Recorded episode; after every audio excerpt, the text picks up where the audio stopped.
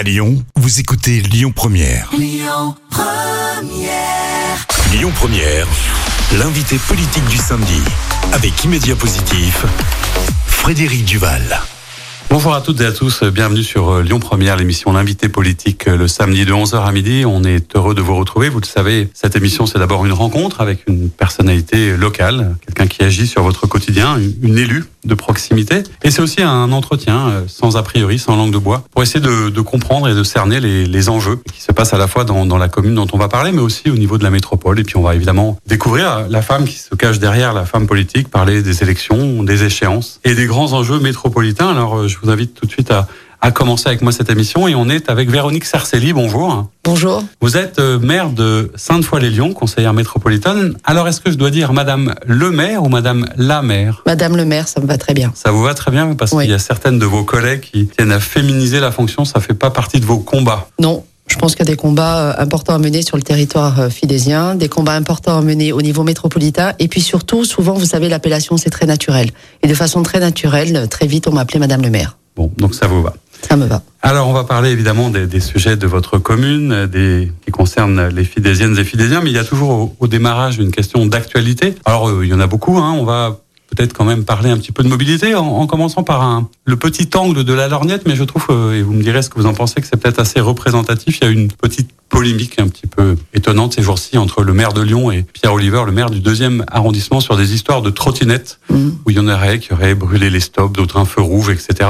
Qu'est-ce que ça vous inspire? On parlera plus sérieusement des sujets de mobilité, mais ces petites anicroches autour de ces sujets, ça vous inspire quoi? Ben, ça m'inspire un immense décalage entre ce conseil municipal de Lyon qui est convoqué en urgence pour euh, euh, voter ou pour en tout cas échanger sur deux délibérations majeures que sont la zone à faible émission et le plan de protection de l'atmosphère. Et on a le maire de Lyon, Monsieur Grégory Doucet, qui lorsqu'il est attaqué ne trouve à répondre que sur les comportements en trottinette du maire du deuxième arrondissement. Je trouve que c'est un petit peu dommage et c'est bien loin de ce qu'il fallait dire à ce moment-là et bien loin des préoccupations des habitants. C'est dommage. Alors, effectivement, on va parler de ce fameux conseil municipal parce qu'on va étendre la question de des mobilités, évidemment, on parlera du téléphérique tout à l'heure, mais on est sur un sujet euh, qui est à la fois plus important et presque plus méconnu. Hein, vous l'avez dit, la, la ZFE, la zone faible émission, euh, qui va avoir un impact considérable sur la vie des Lyonnaises, des Lyonnais, mais aussi des habitants de la métropole. Est-ce que vous pourriez nous raconter de quoi il s'agit et pourquoi c'est un enjeu essentiel aujourd'hui? Alors, elle a, déjà un impact, c'est pas seulement qu'elle aura, elle a déjà un impact, puisqu'elle est déjà en vigueur sur Lyon, euh, Caluire et Villeurbanne, à l'intérieur du périphérique, pour faire simple. Et puis surtout, elle touche déjà les professionnels et très très vite, elle va toucher ce qu'on appelle les véhicules critères 5, ces véhicules qu'on considère comme étant les, les, les plus polluants. Alors, c'est important parce que c'est une zone à faible émission hein, qui, qui prévoit le grand enjeu de la qualité de l'air et de la et de, condamner tout ce qui est finalement polluant et des véhicules les plus polluants. Euh, sauf que encore une fois, ce qu'il y a derrière, c'est euh, des familles, c'est des euh, professionnels, c'est des artisans qui aujourd'hui euh, doivent se déplacer et doivent pouvoir aller travailler ou doivent pouvoir tout simplement, en termes de liberté, pouvoir aller d'un point à l'autre de la métropole de Lyon et qui vont se retrouver bien vite et bien confrontés à une réalité. Donc cette zone à faible émission, elle, elle, elle est imposée au niveau national. Hein, alors tout à fait, tout à fait, c'est une loi, c'est une loi qui est en qui est en vigueur dans les grandes métropoles, évidemment, parce que la qualité de l'air est un véritable enjeu, mais la partie particularité de l'exécutif euh, métropolitain, euh, écologiste métropolitain, c'est que on a voulu, comme toujours, aller plus loin que la loi. Et le gros sujet, c'est à la fois les critères 5 qui arrivent maintenant, c'est-à-dire ces véhicules anciens et très polluants, ce qui en soi est une bonne chose de, de retirer de la circulation petit à petit ce qui est ancien et très polluant, mais c'est surtout la 2026, 2026 euh, où l'exécutif métropolitain souhaite supprimer les critères 2 de la ZFE, sachant qu'en même temps on veut élargir le périmètre de la ZFE et des critères 2, excusez-moi, c'est tous les voitures diesel.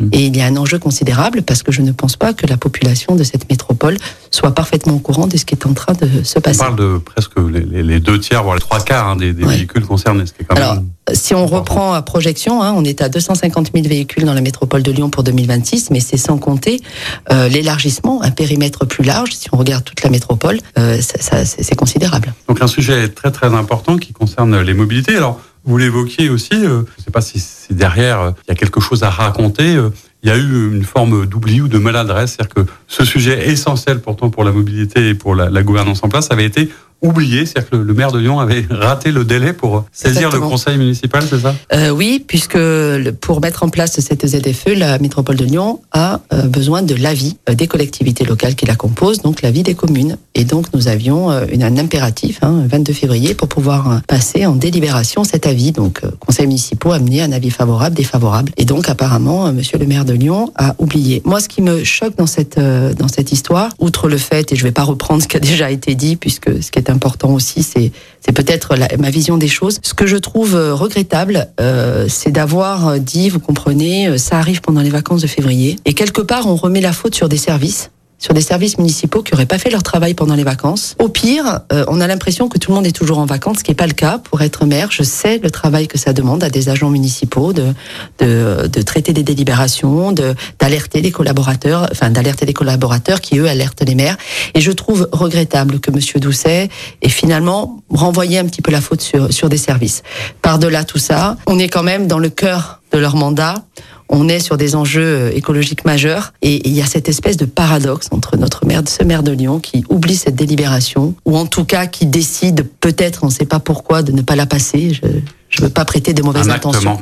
C'est un véritable acte manqué sur des sujets qui soit sont majeurs pour les écologistes et auquel cas je ne comprends pas qu'on oublie, mais qui sont surtout majeurs pour une population qui, je pense, n'est pas informée et doit l'être au mieux sur ce sujet. Alors, au sein de votre conseil municipal, je suppose que la, la délibération est venue au vote. Qu'est-ce qui s'est passé au sein du conseil municipal Eh bien, au sein du conseil municipal de Sainte-Foy, on a passé cette délibération, cet avis le 3 février. Euh, la, la, grande majorité, le conseil municipal a donné un avis défavorable. Seul le groupe euh, vert, en fait, du conseil municipal de Sainte-Foy-les-Lyons a euh, voté favorablement cette zone à faible émission. Encore une fois, hein, je le répète, il, il, faut, il faut être garant, il faut être responsable et s'intéresser à la qualité de l'air et prendre les mesures nécessaires pour, euh, pour l'avenir hein, et pour que cette qualité de l'air soit, soit garantie. À côté de ça, il faut savoir le faire encore une fois, vous savez, quand on n'accompagne pas des habitantes et des habitants, quand on n'accompagne pas des familles, très vite, ça devient une punition. Et ce qui est en train de se passer, c'est qu'à vouloir imposer des choses, sans les expliquer, sans véritablement, même, je dirais, accompagner, parce que les gens ne sont pas idiots, hein. il ne faut pas prendre des habitantes et des habitants pour des idiots, ils sont responsables, ils comprennent très vite. En revanche, ne pas accompagner, c'est tout de suite moralisateur et ça devient tout de suite punitif. Et on va vers une punition. Je parle des petits artisans qui aujourd'hui n'ont pas les moyens de changer leur véhicule. Euh, je parle de l'accompagnement financier qui est vraiment très réduit et n'accompagne que les familles vraiment en très grande fragilité. C'est très bien, mais il faut aller plus loin euh, là-dessus. On en reparlera un petit peu tout à l'heure. Alors c'est aussi l'occasion, je le disais, de découvrir qui vous êtes, puisque vous êtes euh, maire, c'est votre deuxième mandat de, maire. Euh, comment est-ce que vous êtes arrivé à Sainte-Foy, puisque vous n'êtes pas né ici? Votre nom donnera peut-être une, une, idée de l'origine. Je crois que vous êtes corse et que vous en parlez régulièrement avec plaisir.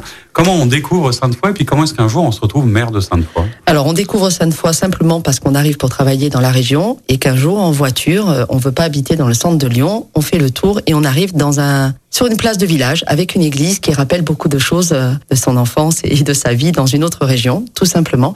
Et on arrive euh, maire de Lyon, tout simplement parce que lorsque j'ai eu mes enfants, je me suis engagée dans une association fidésienne. Donc en fait, je viens de la société civile et euh, je suis rentrée dans, un, dans une association qui était un centre social qui gérait des crèches, des centres aérés, des activités pour les enfants et pour les seniors. Et donc j'arrive de cette façon-là à Sainte-Foy par l'engagement associatif et du militantisme associatif, notamment pour la petite enfance et les seniors. Et monsieur le maire de l'époque, Chapas, Michel Chapas, euh, vient me chercher pour les élections de 2008 et je lui dis banco, je viens. Voilà. C'est important aussi, et souvent les, les auditeurs se demandent ce qui se passe avant ou à côté de la vie politique, mais vous avez aussi une activité professionnelle que vous avez peut-être mis un petit peu plus entre parenthèses, mais vous continuez à, à enseigner, me semble-t-il, à l'IAE d'ailleurs, où j'enseigne aussi, donc je crois que c'est aussi ah, comme ça que je le sais, mais vous, avez, vous continuez votre activité d'enseignement? Oui, alors je ne l'ai pas mise de côté, hein, je, je, continue à, à enseigner parce que mon métier, c'est celui que j'ai choisi lorsque j'étais jeune parce que je voulais enseigner à l'université, c'est le cas. Et puis à côté de ça, j'ai cet engagement citoyen qui me porte et qui me porte euh, en équipe, puisque la grande particularité d'un maire, c'est qu'il n'est pas tout seul et qu'il a une vraie équipe derrière lui. Donc voilà, j'ai gardé mon métier parce que je sais être ancré dans les réalités de la vie. Et ça veut dire aussi peut-être que euh, être maire ou être élu, c'est pas forcément un métier en soi. Pour moi, ça n'est pas un métier, c'est vraiment un engagement. Et j'espère que je perdrai jamais ça. On le souhaite en tout cas. Bah, et on en reparlera. Je fais tout pour. Pour aller à la découverte de, de, la ville de Sainte-Foy, des Fidésiennes et de, et de, vos projets. Et pour découvrir aussi un petit peu votre quotidien. C'est quoi le, le quotidien euh, du maire? Eh bien, le quotidien du maire, c'est du travail, de l'écoute, et c'est aussi euh, arpenter, euh, arpenter la ville avec ce regard un peu plus responsable, un peu plus respectueux de ce qui s'y passe. Voilà, c'est énormément de travail, c'est des collaborateurs avec qui on passe beaucoup de temps, et c'est une équipe avec qui on passe beaucoup de temps aussi. Toujours dans la bienveillance et toujours pour toujours en essayant de, vous savez, cette humilité de tous les jours qui fait que vous savez pourquoi vous êtes là et vous devez jamais l'oublier. Eh on en parlera dans la seconde partie de l'émission pour découvrir à la fois votre ville et vos projets. À tout de suite. On se retrouve pour la seconde partie de notre émission L'invité politique le samedi de 11h à midi sur Lyon Première, toujours avec notre invité Véronique Sarcelli, maire de Sainte-Foy-les-Lyons, conseillère métropolitaine. Alors, Madame le maire, on était en train de parler juste avant de la manière dont vous avez rencontré votre ville. Vous dites souvent que vous l'avez adoptée autant que les les habitants vous ont adopté d'ailleurs, hein, c'est un peu ça l'histoire Oui, c'est un peu ça. Je l'ai adopté puisque je suis pas du tout de la région lyonnaise et j'arrive un jour dans cette ville et, et, je suis séduite immédiatement, mais séduite encore une fois, euh, séduite avec le cœur. Vous savez, c'est cette espèce de rapport que vous créez à une ville.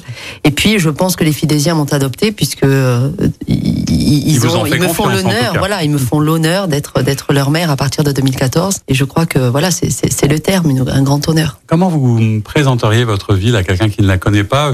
Je sais qu'on parle souvent du, balcon vert mm. De Lyon. Euh, c'est quoi les caractéristiques principales de la carte postale de Sainte-Foy? Eh bien, c'est ça, c'est une, pépite verte, un balcon vert à 10 minutes de Bellecour. Et donc ça, ça résume beaucoup de choses. Sainte-Foy, c'est une, euh, une ville, on est bien en zone urbaine, on est, on est à la périphérie de Lyon, de la ville-centre.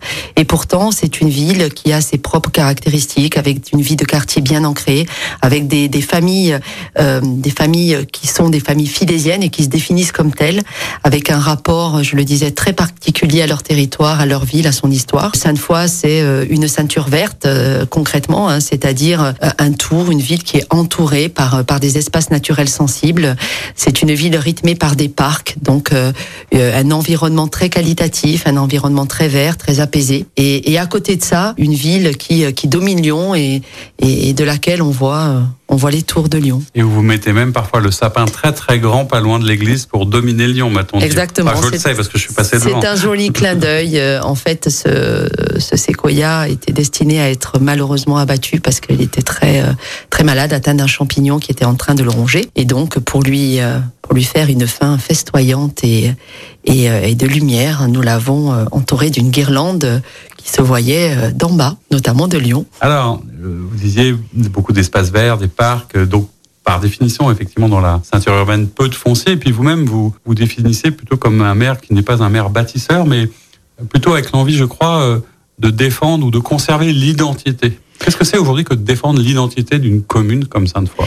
Eh bien, c'est de préserver ce qui fait le pourquoi des femmes, des hommes, des familles euh, viennent ou aiment y rester, et je dirais même n'en sont jamais partis. Et, cette préservation, j'aime bien le terme de préserver. Je, je trouve qu'il a quelque chose, encore une fois, d'intimiste, mais en même temps de, de, de réaliste. C'est de dire, il se passe des choses autour de nous, on ne doit pas les mettre de côté, mais comment malgré euh, la dynamique qu'il faut impulser, malgré la vie qui avance, malgré euh, les temps qui changent, comment on préserve ce qui nous semble être le plus précieux? Eh bien, on préserve en prenant des décisions en matière d'urbanisme qui équilibrent euh, le développement. Il faut que ce soit harmonieux, harmonisé, il faut que ça s'intègre. on préserve la qualité de vie en prenant des décisions en matière de sécurité qui permettent cette tranquillité, cet apaisement. On préserve en, faisant en sorte que les familles trouvent à Sainte-Foy ce dont elles ont besoin de vivre. Et eh bien évidemment, ça commence par les acteurs économiques, par les commerçants, euh, ça continue avec les associations et ça continue par un accompagnement familial très poussé à Sainte-Foy. Voilà ce que c'est pour moi préserver. Et aussi cette vie de quartier, cette vie de proximité qui est essentielle pour tous les Fidésiens. Ce qui n'est pas forcément facile d'ailleurs, parce que mm.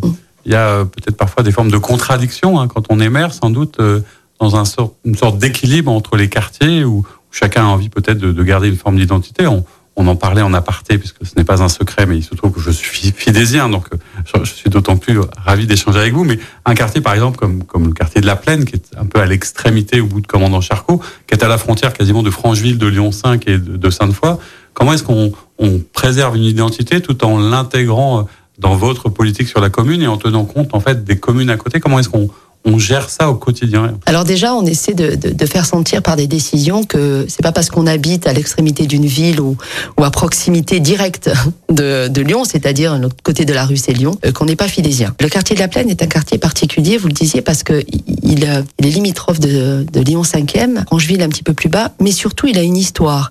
Il y a un ancrage dans la plaine. Hein, il faut pas croire, c'est pas un quartier neuf de Sainte-Foy-les-Lyons, hein, pas du tout, au contraire. Et il a fallu préserver ça. Ça a pris la forme, notamment au, PLU, lorsque nous l'avons travaillé, de, conserver sur ce bout avant la rue du, la descente de la rue du commandant Charcot, de se dire qu'il faut garder un aspect de centre-bourg avec euh, avec un urbanisme qui reste celui euh, euh, celui qu'ont connu les premières familles fidésiennes qui habitaient là. Mais c'est aussi à côté de ça se dire, eh bien, nous avons une polarité commerciale qui doit être préservée. Ça veut dire qu'il faut arriver à, à, à, développer ce quartier euh, tout de même pour que les gens puissent continuer à y vivre et qui ne, qui ne, qui ne le quittent pas. Parce que si vous n'avez pas à proximité euh, euh, de quoi vous déplacer, si vous n'avez pas à proximité du commerce, si vous n'avez pas à proximité une école, alors vous allez vous tourner vers d'autres peut-être parties de Sainte-Foy ou même de la de Lyon pour aller habiter à proximité de, de ce qu'il faut. Ça c'est important. Et puis le, la deuxième chose qui est pratico-pratique, je le dis, c'est qu'il faut arriver à travailler avec euh, Madame la maire du 5e arrondissement pour que justement nous arrivions à, à harmoniser tout ça dans nos décisions. Et ça a pris la forme, puisque vous me parlez du quartier de la Plaine, d'une étude urbaine euh, qui va nous aider grandement à, à justement cadrer cette densification qui est annoncée et ce développement. On suivra ça avec attention. Alors parmi les, les, les sujets aussi qui sont les et même si ça peut sembler un petit peu étonnant puisque c'est une ville quand même euh, tout à fait calme, il y, a, il y a, les enjeux qui sont ceux que vous évoquiez de la, la tranquillité, de la sécurité. Euh, quels sont les, les moyens aujourd'hui du, du, maire d'une commune comme, comme la vôtre, hein, 22 000 habitants 22 000 habitants pour euh, assurer la sécurité Est-ce que par exemple les enjeux de la vidéosurveillance sont importants? Est-ce qu'ils existent? Qu'est-ce que vous en pensez? Comment vous les mettez en œuvre? Alors Sainte-Foy n'échappe pas à ce qui se passe dans toutes les villes de l'agglomération lyonnaise. Hein. donc il ne faut pas croire qu'une ville est épargnée, aucune. Donc euh, ben, je crois qu'on est parti de, ce constat-là, qui nous avons un taux de délinquance très bas. Je crois même que c'est encore le taux de délinquance le plus bas de l'agglomération. Mais on est parti du constat qu'il y avait quand même aujourd'hui une problématique euh, qui se posait à Sainte-Foy, comme partout ailleurs. Je crois que se cacher, ça sert à rien derrière des chiffres. Il y a une réalité de terrain encore une fois, et c'est remonté par les habitants. Ça c'est la première chose. La deuxième chose, c'est que nous croyons l'équipe et l'adjointe à la sécurité avec moi le, le, le, porte. Nous pensons que la sécurité c'est l'affaire de tous et qu'il n'y a pas une réponse aux problématiques de sécurité dans une ville comme mais il y a l'addition bah, de, de, il y a l'addition de réponses et donc de décisions qui doivent être mises en œuvre. C'est bien sûr de la vidéoprotection. Je pense que c'est incontournable aujourd'hui. Ça, c'est la première chose. C'est aussi considérer de façon différente une police municipale qui est à Sainte-Foy-les-Lyons une police de proximité. Nous développons une police de nuit, évidemment. Euh, nous avons euh, cette année pris la décision de créer une, brigade cynophile, puisque nous savons aujourd'hui que, que ben, le fait d'avoir des policiers avec des chiens, ça peut permettre aussi de, de, de travailler sur les groupes et sur des, des, des réunions d'individus euh, qui, qui dérangent et qui sont dans, dans, dans des dans des, euh, ben, je suis désolée, dans des délits et dans de la délinquance. Et donc, il faut pouvoir aller vers eux pour, pour installer cette autorité. Et puis, surtout, ce que nous avons mis en place, et nous en sommes très fiers parce qu'en thème de date, on est les premiers en vote. Euh, nous avons évidemment euh, fait une convention avec la commune de la Mulatière, qui est limitrophe de Sainte-Foy, et nous avons mutualisé, en fait, notre police municipale. Alors, je m'explique, c'est pas un service intercommunal, hein, nous n'avons pas fusionné. C'est simplement une mise à disposition d'hommes et de femmes policiers municipaux de terrain et aussi de moyens, euh, je parle de postes de police, de, véhicules, etc., ce qui permet à nos deux polices eh bien, de travailler sur un territoire plus large et donc d'augmenter le nombre de policiers qui sont présents sur le terrain et la nuit, puisque c'est notre volonté. Ça prouve qu'on peut discuter avec ses voisins parfois. On peut discuter avec ses voisins et ô combien je discute avec Véronique Deschamps puisque nous avons beaucoup de choses en commun. Alors parmi les sujets qui sont peut-être moins évidents pour, euh, pour nos auditeurs et qu'on découvre hein, dans la, la, palette et la panoplie des choses possibles, il y a un sujet qui, qui vous tient à cœur et sur lequel vous, vous, travaillez beaucoup en ce moment, qui est aussi une manière euh, d'être dans l'inclusion de, de, toutes les, les personnes, c'est un plan handicap. Tout à fait. Qu'est-ce que peut faire un, un élu pour euh, justement traiter ce sujet des personnes porteuses de handicap dans la ville dont on sait que c'est souvent une difficulté, soit d'accessibilité, soit de mobilité, soit d'inclusion à l'école. Enfin, comment est-ce qu'on englobe ça et pourquoi c'est une priorité pour Sainte-Foy? Alors déjà, euh, c'est une priorité parce que je crois qu'en 2022, euh, il est hors de question de ne pas permettre à, tout enfant, à toute famille de se sentir appartenir à une ville. Je crois qu'on manquerait notre mandat si euh, on laissait sur la route les, les, familles en difficulté et donc des familles dont les membres sont porteurs de handicap. Ça, c'est la première chose. La, la deuxième chose, c'est qu'aujourd'hui, il faut déjà mettre en place les investissements qui permettent à tout un chacun d'avoir accès. Donc ça passe par la loi accessibilité. Nous avons un plan hein, d'adaptation de nos équipements. Alors évidemment, ça se fait dans le temps parce que c'est des gros investissements.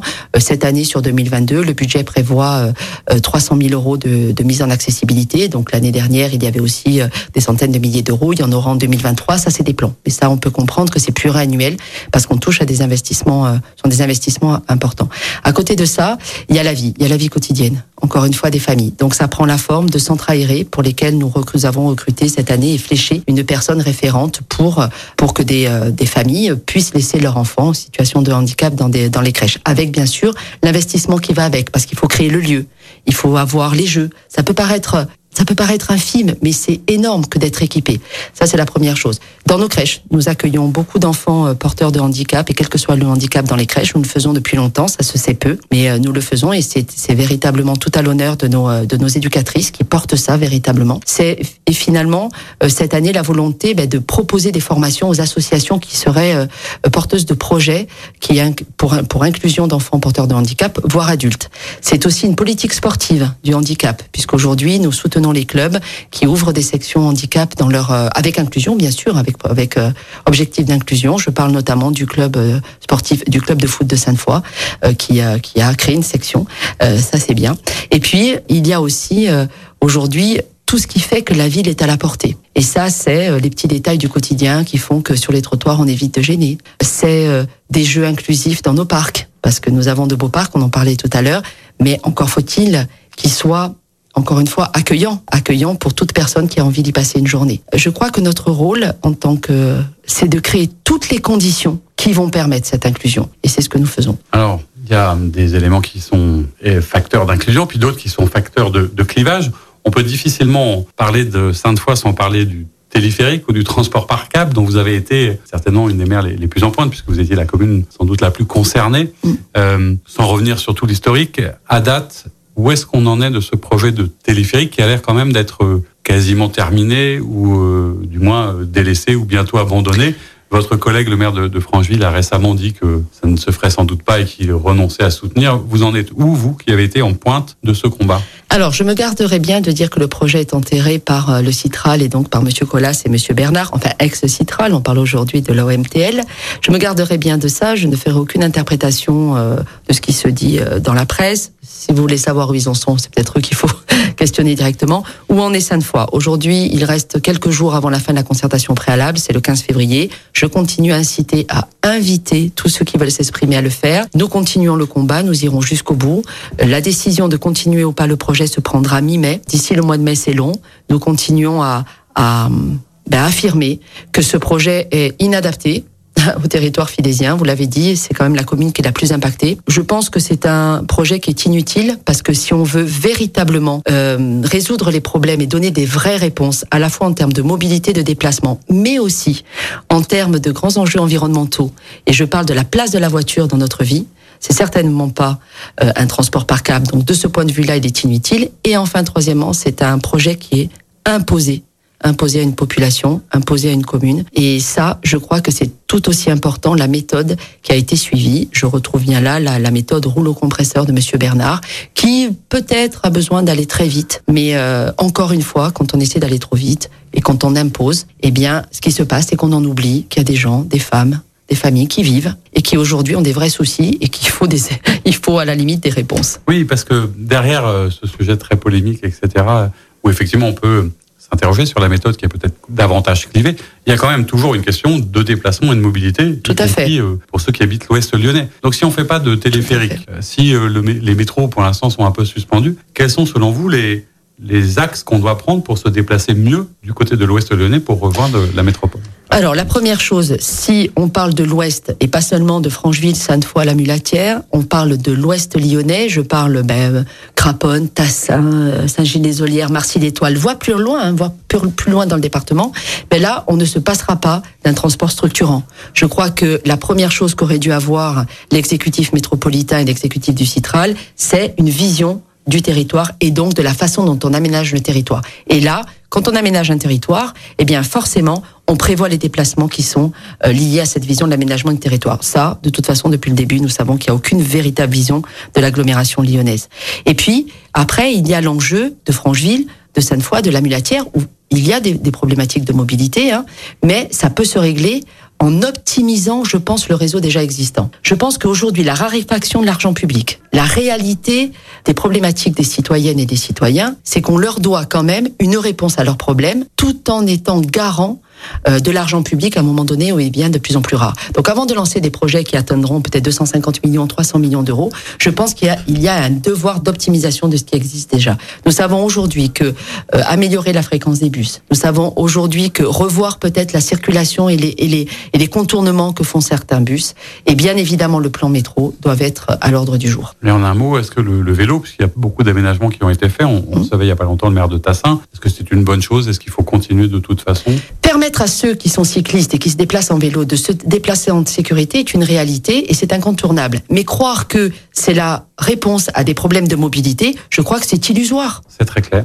On parlera de la suite des prochaines échéances présidentielles dans la suite de l'émission. À tout de suite. On se retrouve euh, toujours pour euh, l'émission L'invité politique le samedi de 11h à midi sur Lyon Première pour la troisième partie de notre émission du jour, toujours avec Véronique Sarcelli, maire de Sainte-Foy-les-Lyons. On parlait juste avant la pause, Madame le maire, des enjeux évidemment du téléphérique, de la mobilité, mais peut-être aussi, euh, et c'est peut-être intéressant d'y revenir, sur la manière dont, dont on fait ou pas de la politique, hein, dont la concertation est, est faite, dont la manière dont on prend des décisions. Je crois qu'à demi-mot, vous évoquiez la difficulté parfois de, de compréhension ou de respect ou d'écoute qui est celle de, de la gouvernance et de la présidence de la métropole. Est-ce que vous pensez que c'est un vrai sujet? Est-ce que c'est compliqué pour vous comme élu de ne pas vous sentir écouté ou respecté? Alors c'est un vrai sujet et vous avez dit le mot de ne pas se sentir écouté, de ne pas se sentir respecté. Euh, c'est vraiment très très difficile au quotidien et on y reviendra peut-être sur de façon plus large au niveau national. C'est très difficile. Il y a eu un vrai choix de gouvernance. Alors je ne parle pas de la gouvernance telle qu'elle est prévue dans la loi MAPTAM hein, qui crée les métropoles et notamment la métropole de Lyon. Je parle du choix du, du choix de mener un mandat par une équipe exécutive. Voilà. Et, et ce choix-là, il a, il a été fait en dehors et, et en mépris et au mépris et en méprisant en fait. Hein, les deux sont les, les, les, les, deux vocables vont bien. En méprisant et au mépris de ce qui se passe réellement sur les territoires et notamment en méprisant les maires. Et ça, je trouve que c'est préjudiciable, mais c'est pas préjudiciable pour moi, Véronique Sarcelli. Hein, c'est préjudiciable pour des habitants, des habitantes. Encore une fois, des familles qui attendent que des projets se mettent en place. Sur Sainte-Foy-les-Lyons, nous avons euh, donc fait une lettre d'intention pour euh, tous les investissements que devrait prévoir la métropole de Lyon sur notre territoire. Et notamment, euh, euh, je parlais de la préservation. Ce qu'on aimerait, c'est que nous ayons des places de vie hein, dans nos quartiers pour que les gens se retrouvent et pour qu'on continue à vivre dans cette, dans cette idée de préservation et d'identité. Je n'ai euh, bien sûr une fin de non-recevoir. Comme tous les maires, j'ai reçu la lettre qui me dit non, vous l'aurez pas, sauf si vous faites du logement social. Hein. Donc ça, c'est quand même important de le dire. C'était un peu conditionné. Et puis aujourd'hui, à, ce jour, j'attends une visite de Monsieur Bernard. J'attends de renégocier.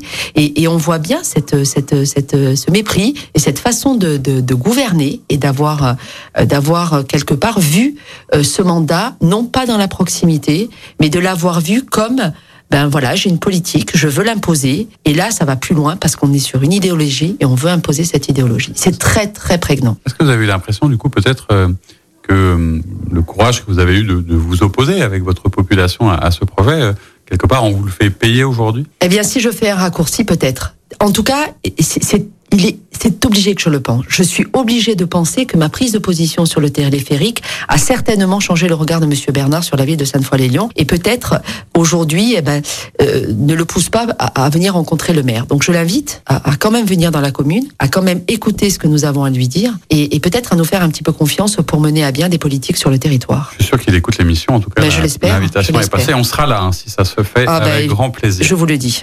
Alors on va parler un petit peu évidemment, euh, puisque de la politique locale à la politique nationale, il n'y a qu'un pas, même si parfois la marche est haute. Comment vous vivez, vous, en tant qu'élu hein je, je, rappelle que vous êtes LR, donc euh, investi, y compris politiquement.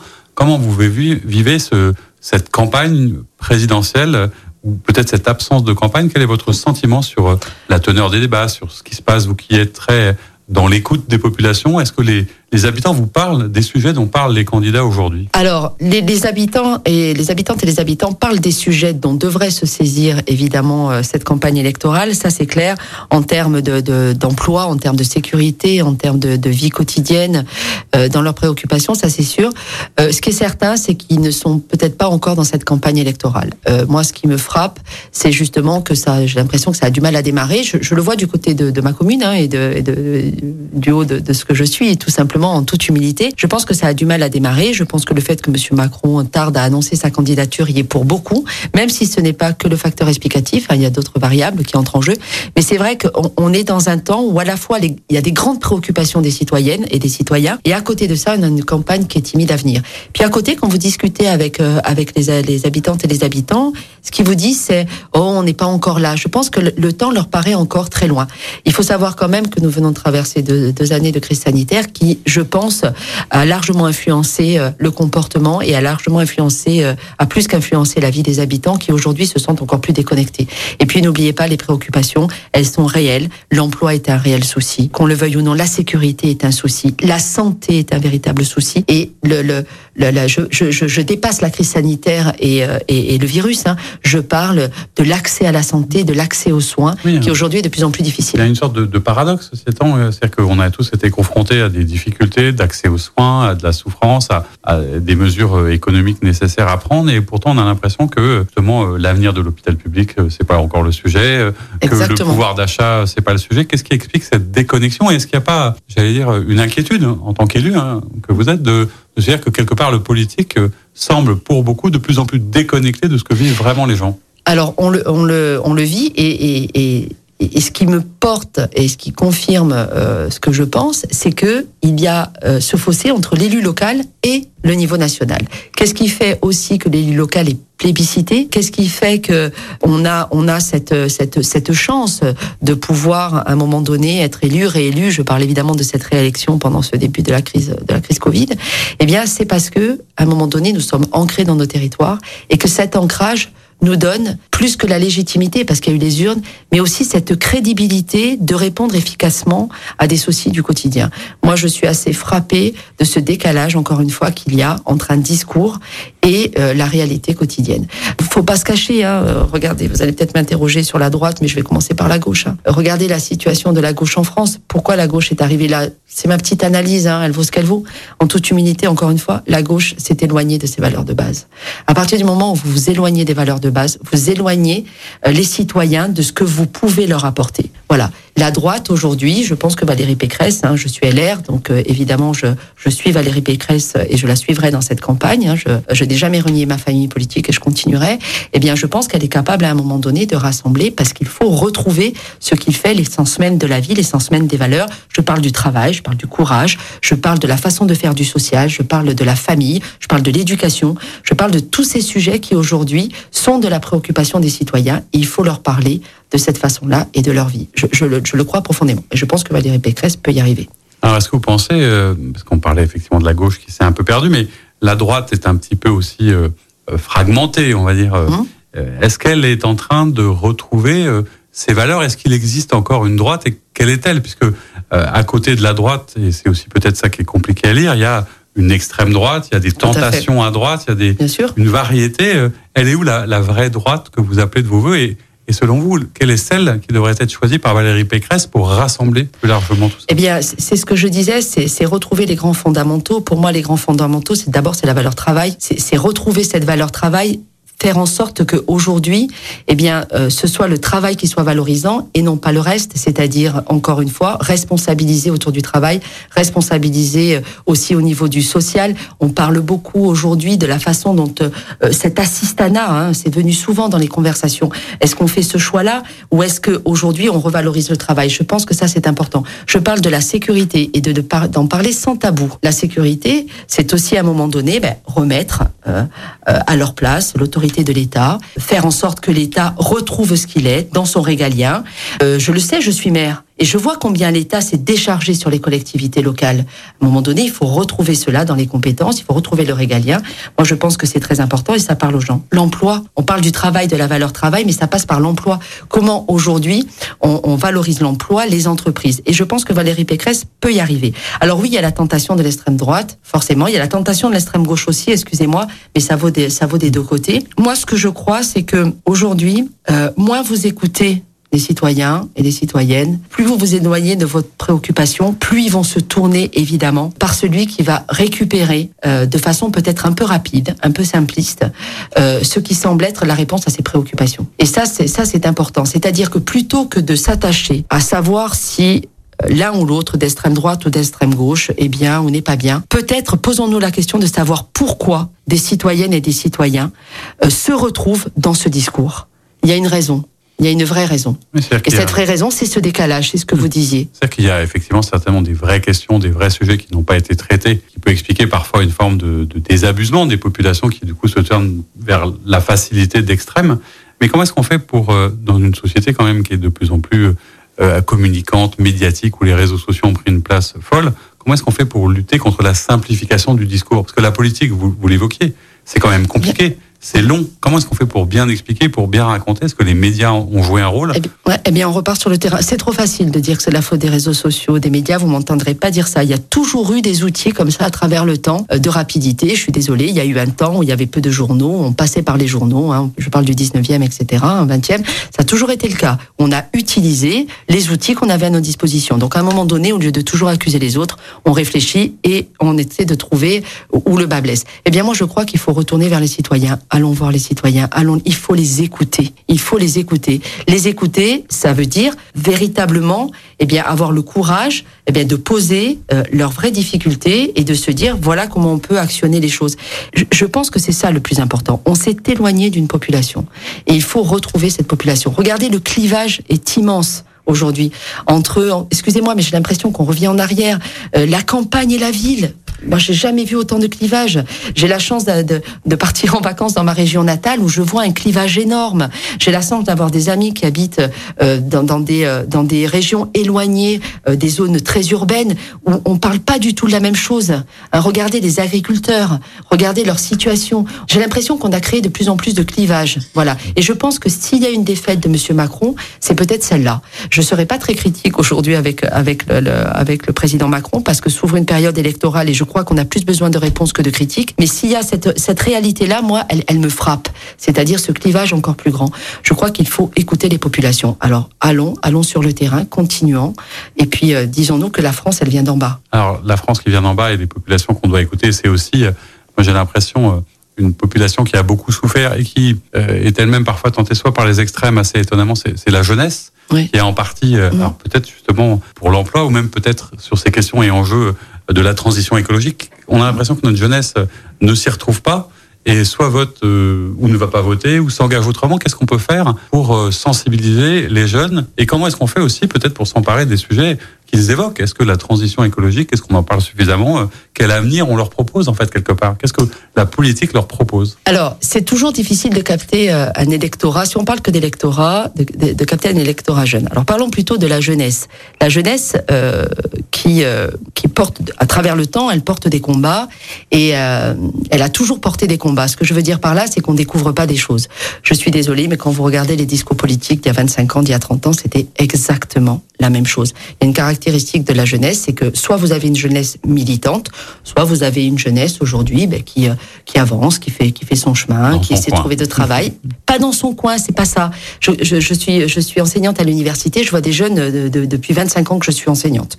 Donc et la jeunesse, elle est belle, croyez-moi, la jeunesse est belle. Et donc on a aussi un petit peu diabolisé les choses.